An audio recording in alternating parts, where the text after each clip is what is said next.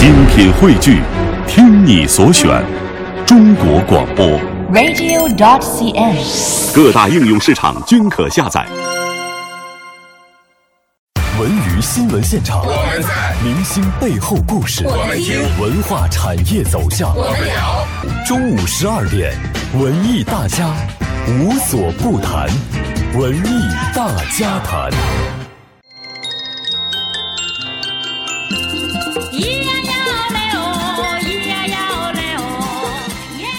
你好吗，我的朋友？很高兴周日的中午，在这样欢快的歌声里，我们又见面了。我是郭靖。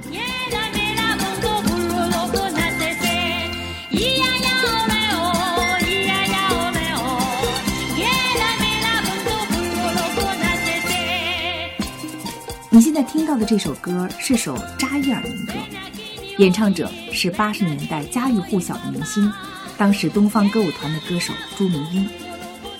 三十多年过去了，即使到今天，一听到这个旋律，我的眼前立马会出现当年他在舞台上载歌载舞的形象，脸上、身上涂的黝黑，无论服装、眼神还是肢体动作，都那么有异域风情。看上去活生生的就是一位热情奔放的非洲姑娘。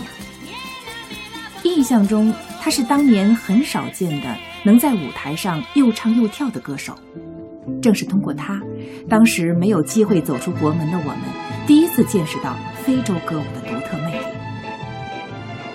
在这之后，就听说他离婚了，出国了，当了商人，又回国办了学校，还有一个会写歌、会唱歌的帅气儿子。这几年更多见到他，则是在各种选秀节目的评委席上。对不熟悉他的年轻人来说，他到底是谁？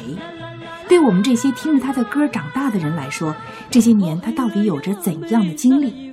这似乎都是值得探究的问题。不久前，在中央台的一个录音棚里，我见到了他。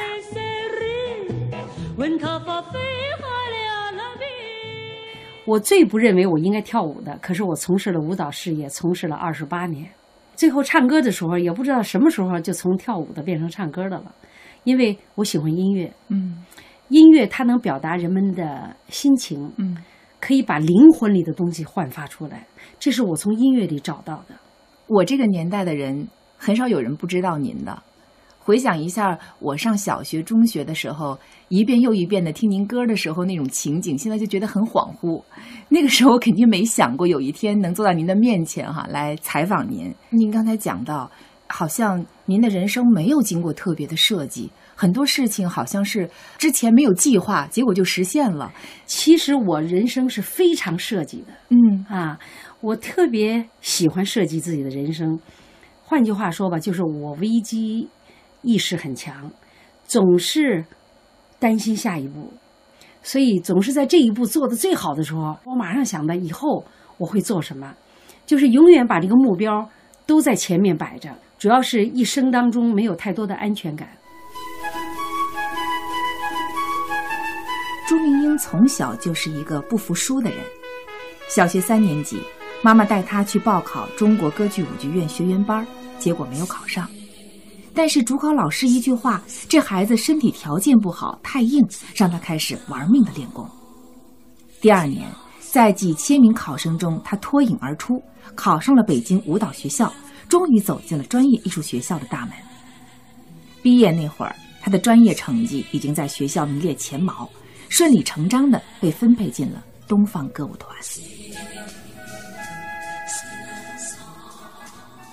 我从事的职业舞蹈演员是一个年轻的职业，所以呢，就总担心自己会离开艺术，那就觉得自己一辈子就完了。嗯，因为你太爱这个东西了，所以你就怕中途给你斩断了。曾经在舞蹈学校学习三年级的时候，就让我退学，真的说我那时候胖了，哦，然后呢，条件又很硬。嗯，作为舞蹈演员来讲，我的条件不是身子不够，软身子不够软。那时候练基本功嘛，啊这个条件很重要。我呢，先天条件不是一个这块料，但是呢，我喜欢表演，嗯我跳舞是有感觉，嗯所以最后又留给我留下了。可是给我吓了一大跳，嗯那段时间非常的痛苦。当时要改行弹钢琴，嗯之所以这样，就是不离开我热爱的这个艺术。嗯，您是从舞蹈学院毕业以后就进了东方歌舞团，一九六六六年，对，应该十七岁嗯进了东方歌舞团，结果就遇到没有演出。毕业以后，文化大革命开始了。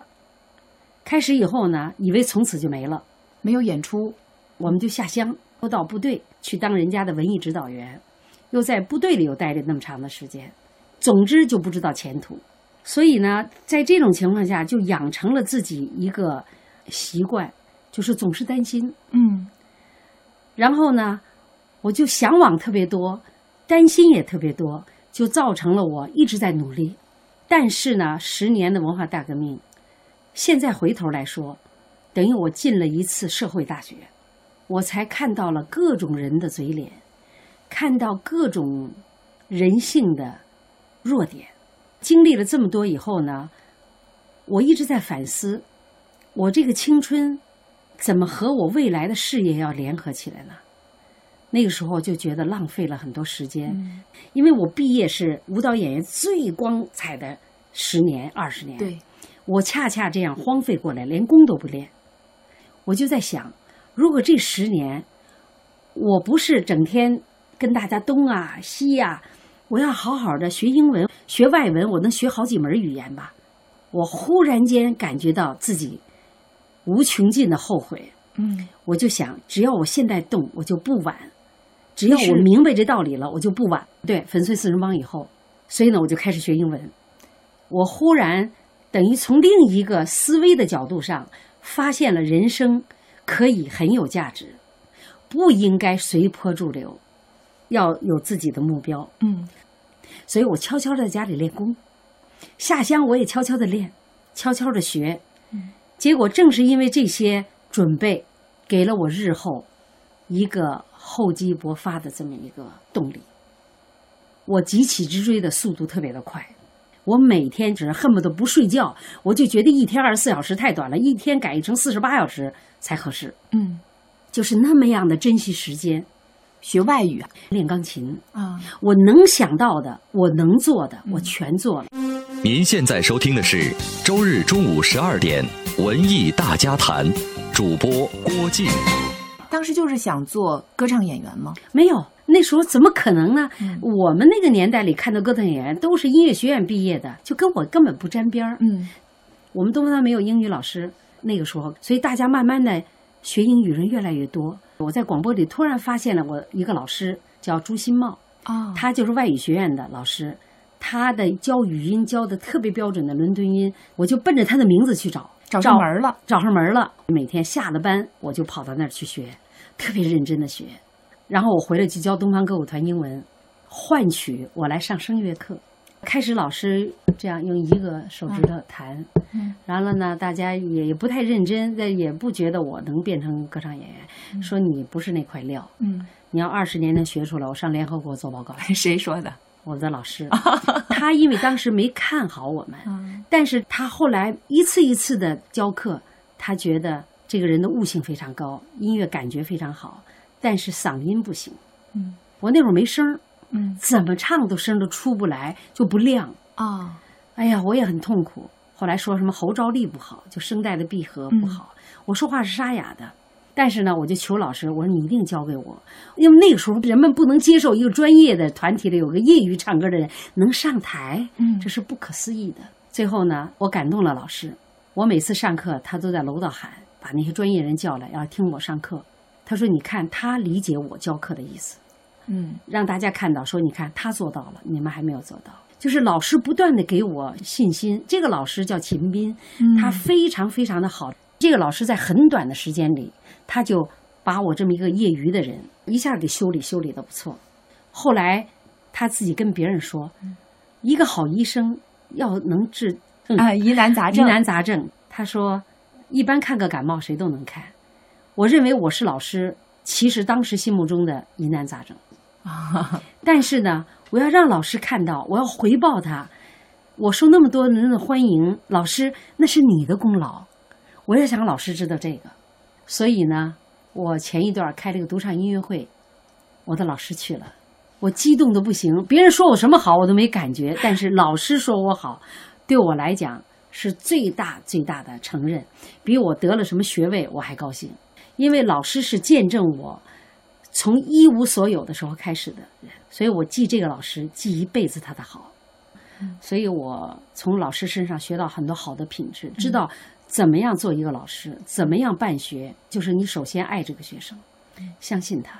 你知道当时所有人在打击你的时候，所有人说你错的时候，所有人不喜欢你的时候，你知道这个有多么大的分量吗？首届新兴音乐会现在开始。朱明英为大家演唱一首扎伊尔歌曲，愿大家都成功。一九八零年，北京晚报举办的新兴音乐会，被认为是中国当代流行音乐史上最重要的事件之一。它不仅推出了朱明英、苏小明、郑绪岚、任燕、吴国松、李默、远征、王静这八位歌坛新星，更在整个社会处于思想启蒙的上个世纪八十年代之初，宣告了新中国流行音乐的诞生。朱明英就是这场音乐会的八大主演之一。当他在舞台上随着节奏摇摆，用独特的嗓音轻松自然地演唱起那些观众陌生但动感活泼的异域旋律，观众沸腾了。他们从来没有想过还能以这样的方式演唱这样的歌曲。从此以后，这个嘴边带着一颗美人痣、皮肤被涂得黝黑、嗓音独特的黑人女歌手，成为八十年代中国流行音乐舞台上最经典的形象之一。许多人对他过目不忘，朱明英也成为当时中国流行音乐的代表人物。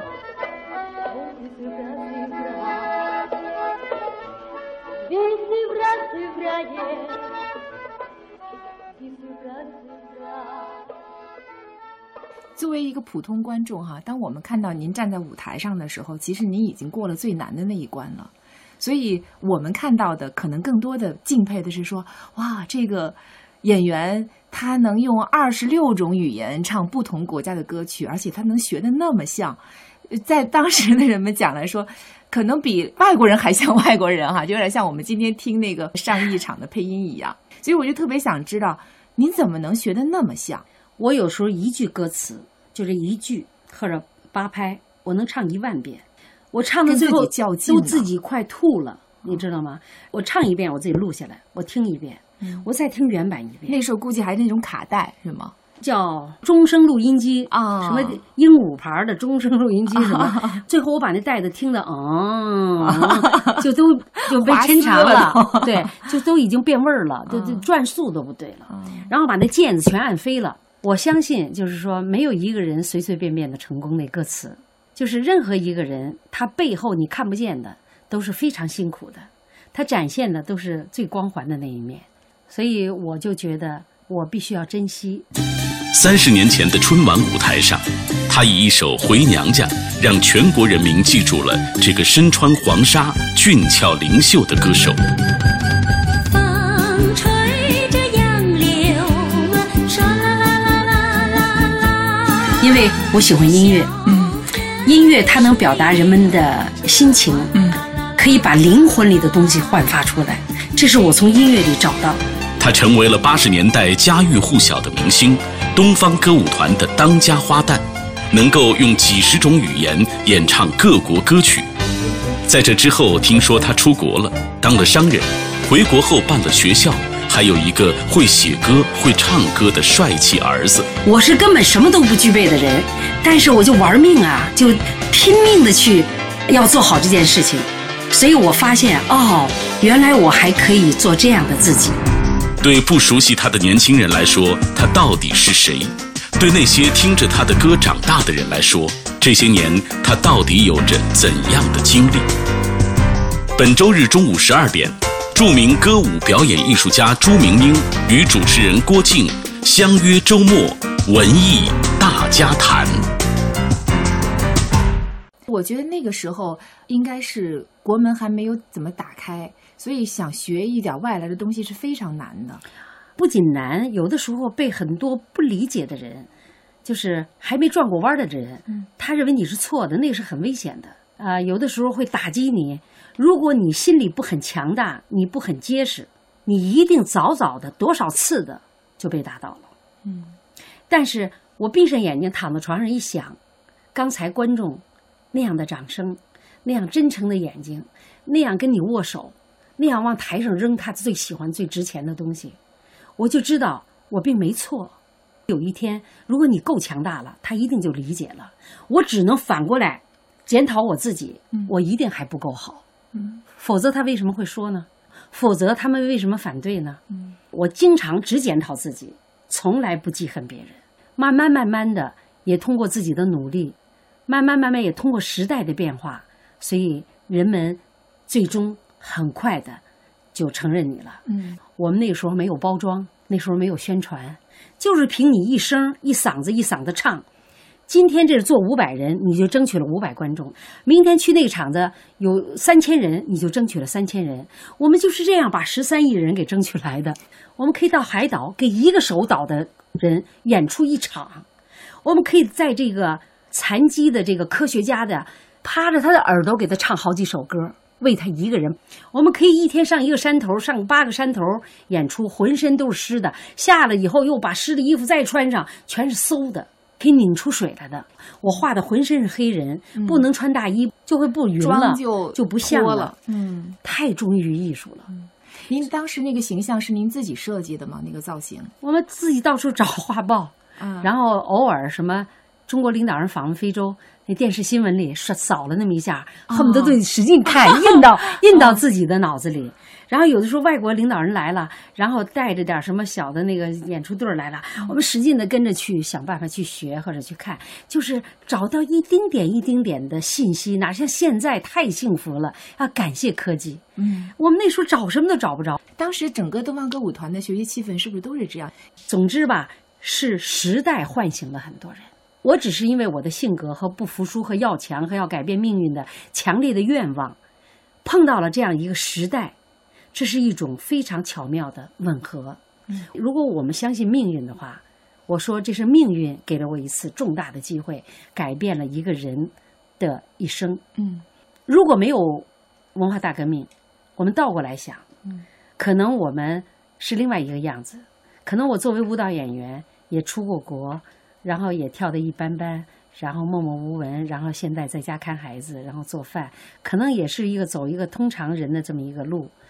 但是呢，不幸来了的时候，我特别喜欢因势利导，我一定要把这个突发事件变成我可以应付的局面。你可以转换的，我可以转。换。你这个词儿说的很好，我特别重视转换。当时呢，出国潮开始了，很少有人出去。但是呢，我想我已经这个年岁了，我再唱二十年、五十年，我也还这么唱。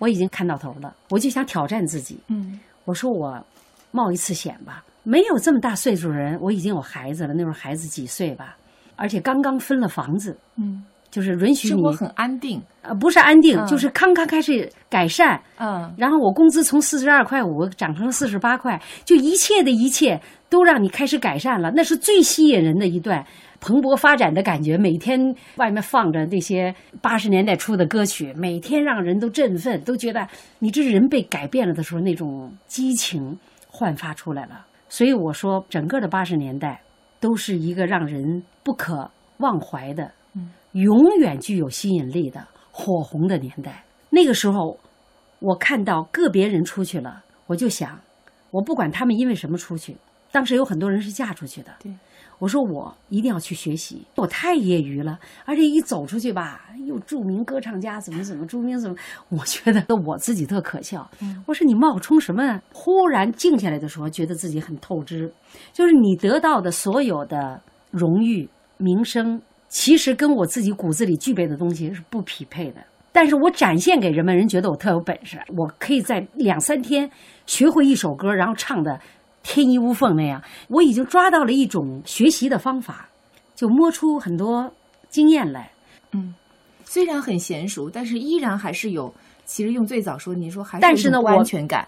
这个不安全感是来源于别人对你的需求。你比如说，观众说你还会唱什么吗？你忽然间回去就老记着这一句话，夸你的话都不记得了。我还应该再唱什么？我把地图打开，我会唱这个国家的，插一小旗儿；会唱那个国家，哎呦，这一大片我还不会，到处去找。你就是一点点积累。有一个人背后说我坏话，让我听见了，说他这破嗓子吧，也就唱亚非拉的沙哑的，他就没声音。完了，我就天天琢磨着，我怎么找到有声音能表现声音的歌。我在唱那个音乐之声，音乐之声当时放了嘛，对，能放这首歌，就证明美国的东西我是可以唱的，就跟老师去学。过一段时间，人说：“哎呀，你只能唱外国歌，中国歌你就唱不了。”完了，我就天天琢磨着怎么唱中国歌，我就到处去学。比如，我们到上海，每天演三个月，在一个剧场不动，大家就逛街啊什么的，永远大家看见我的时候都是在学习呢。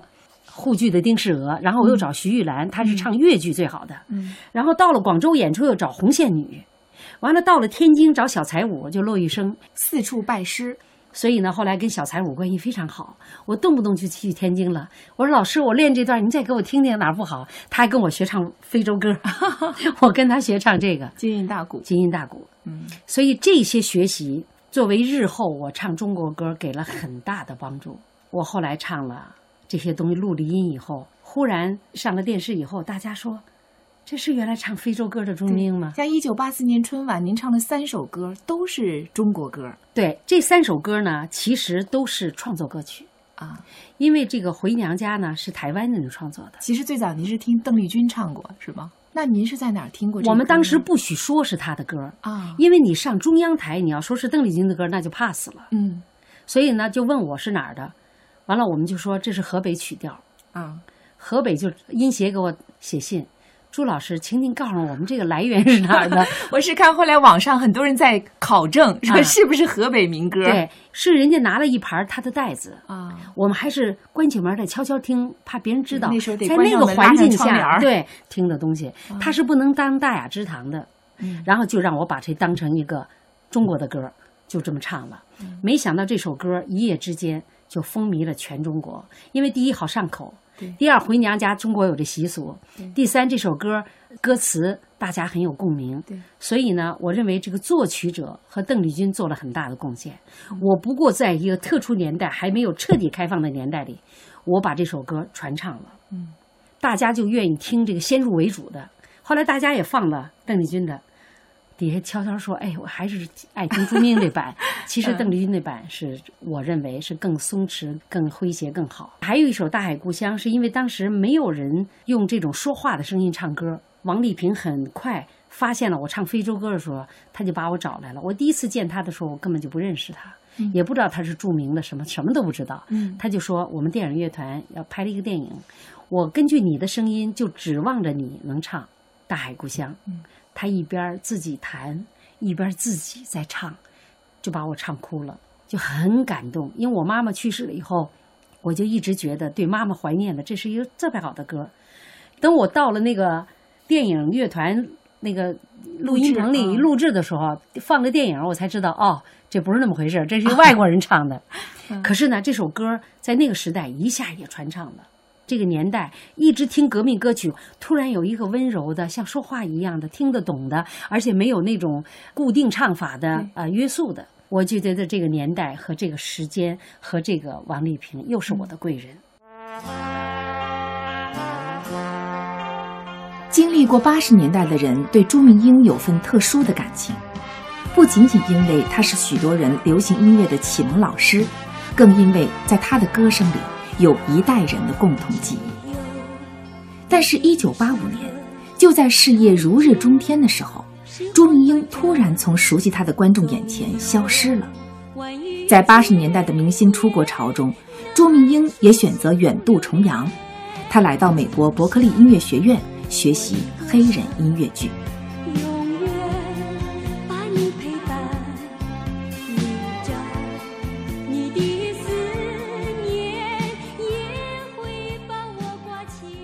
虽然那么大红大紫，那样妇孺皆知，但是，一九八五年，您还是毅然决定说远渡重洋，也加入这个出国潮。您是多长时间做出的这个决定？差不多有一年多吧。嗯，那个校长跟我说：“哎呀，我们敲中国这么多门，都敲不开，怎么今天有个中国大陆人跑到我们这儿来了？完了，我们一考试，那么前头坐了好多专家，什么校长、什么什么这主任什么的。看完了以后说：“哎，别别别，你你你就翻我那个东西，你注册是学生吗？你一定要注册当老师吧？你这个注册错了，因为他们并不知道我是谁。他有三千个学生，当时学校有八百个外国学生，只有三个全额奖学金的名额。文艺大家。